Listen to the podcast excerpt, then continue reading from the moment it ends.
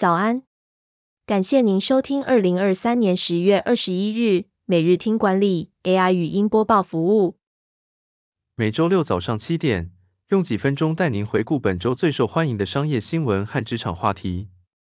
欢迎您至 Apple Podcast 或 Spotify 搜寻每日听管理，并订阅节目，还能一次浏览过往集数。另外，只要在经理人官方 LINE 聊天室输入“听书”两个字，就能解锁限量的隐藏优惠。首则文章是：从堆高机驾驶到好事多执行长，这位四十年资深老将，过去有什么经历？好事多宣布，常年担任执行长，过去带领好事多在疫情期间销售成长强劲、表现亮眼的耶利内克将在今年底卸下职务，并由在公司历练超过四十年，目前担任营运长的瓦克里斯接任，二零二四年元旦生效。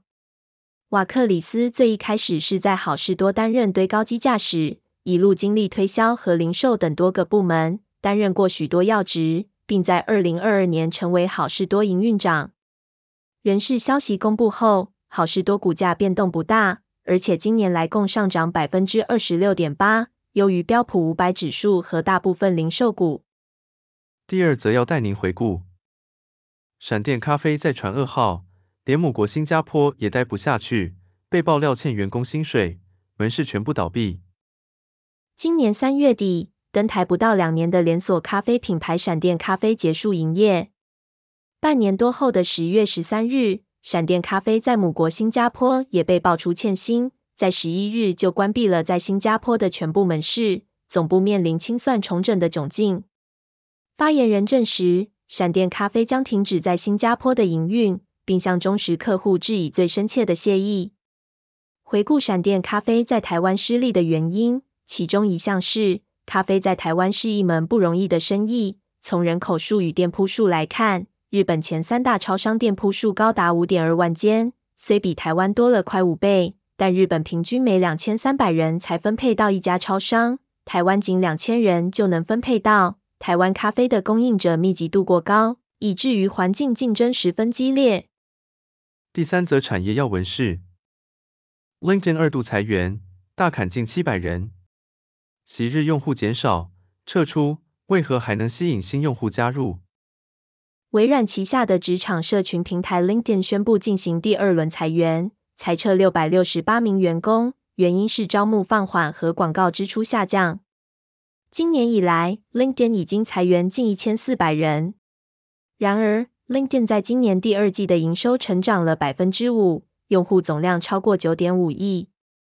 相较于其他社群平台，LinkedIn 不依赖广告赚钱，而是提供业务和人资订阅服务，并加强与创作者和新闻媒体的合作，因此更能保有其专业性和温和的讨论氛围。此外，先前的疫情也让人们意识到建立个人品牌和专业形象方面的重要性。成为 LinkedIn 意外的成长契机。第四则新闻带您回顾：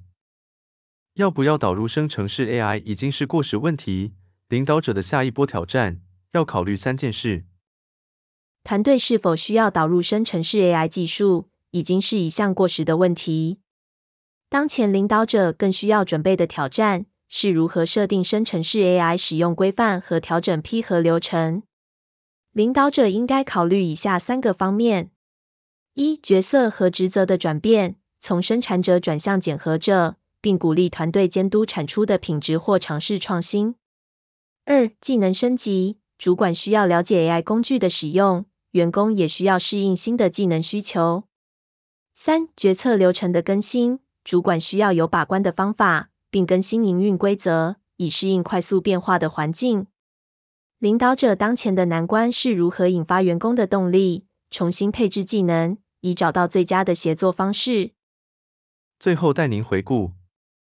饭店业缺工，这家业者却在三年内狂开四十六家，解放柜台百分之五十人力，效率提升一点七倍的做法是。